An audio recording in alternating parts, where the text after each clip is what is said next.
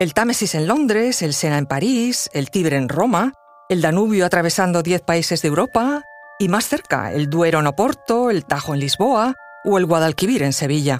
En la Edad Moderna parecía que toda ciudad importante de Europa necesitaba un río navegable que la atravesase, algo que daba prestigio y favorecía la actividad económica de dichas urbes. ¿Pero sabías que hubo un plan para que esto también sucediera en Madrid? Mucho antes de que el ferrocarril extendiese sus líneas férreas por la península, la idea de comunicar Madrid con el Océano Atlántico era un sueño de locos y de reyes. El primero, Felipe II, en el siglo XVI. Su idea era ensanchar el Tajo desde Lisboa y hacerlo navegable hasta Madrid por la desembocadura del Jarama y desde este al Manzanares. Conoce mejor al equipo que protege nuestras costas.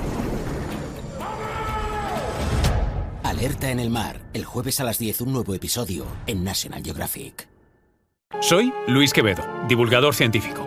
Y yo soy María José Rubio, historiadora y escritora. Y esto es Despierta tu curiosidad, un podcast diario sobre historias insólitas de National Geographic.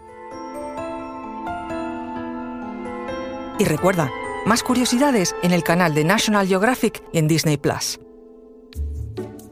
Para tan ambicioso proyecto, Felipe II hizo llamar al ingeniero militar y arquitecto de origen italiano Juan Bautista Antonelli. Pero dicho sueño se fue al traste. El rey contaba para ponerlo en práctica con el éxito de la Armada Invencible a la que haría navegar por el Tajo. Pero esta fue derrotada en 1588, no tanto por los buques británicos como por las inclemencias del tiempo, que la hicieron naufragar en el Mar del Norte antes de entrar en combate. Pero esta es otra historia.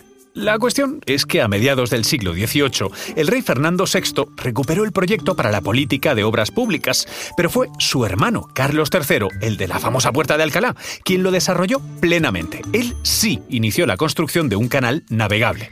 Arrancaba cerca del puente de Toledo, pasaba por el actual parque de la Arganzuela y el Matadero y llegaba a un embarcadero en Vacia Madrid. En total, se construyeron 10 kilómetros que llevaron por nombre Real Canal del Manzanares y sus costes fueron elevadísimos. Y ya en el siglo XIX, durante el reinado de Fernando VII, se retomaron las obras de dicho canal. Se construyeron 4 kilómetros más en dirección hacia Vacia Madrid. Este tramo incluía 10 esclusas, 8 molinos de agua, un embarcadero, edificios para oficinas y hasta una capilla. Pascual Madoz, político y erudito cronista de la época, citaba en 1848 los paseos del canal con detalle.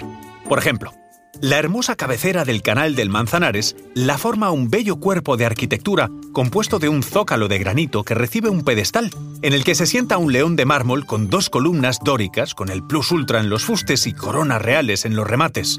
En el neto del pedestal se lee la siguiente inscripción cabecera del Real Canal del Manzanares, construida en el año 1819. Y ahí se quedó la cosa hasta 1920, cuando la Sociedad Española de Construcción Naval tuvo la osadía de ir más allá del sueño de Reyes y encalló un acorazado llamado España en la plaza de Cibeles. ¿Podéis imaginar ese inmenso buque atravesando los paseos del Prado y de Recoletos? Proa y popa apuntando a la calle de Alcalá y a la puerta de Alcalá era un supuesto despliegue del poderío pasado de la Armada Invencible. Por no ser menos, nuestra Puerta del Sol. Allí se escoró también un barco rápido de pasaje de 18.000 toneladas, construido para la compañía transatlántica por la misma sociedad.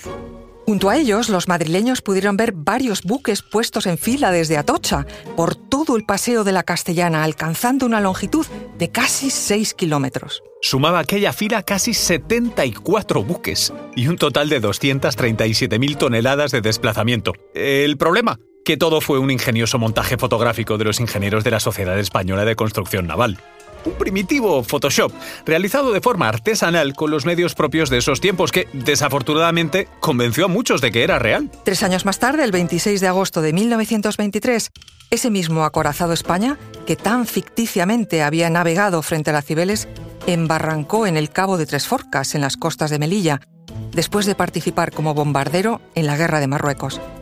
Esa infeliz navegación sí fue cierta. El resto, solo un sueño por alcanzar, un hasta hoy imposible, y cuyo único recuerdo es el actual Madrid-Río, con el Manzanares como protagonista y donde lo único que navega son los patos.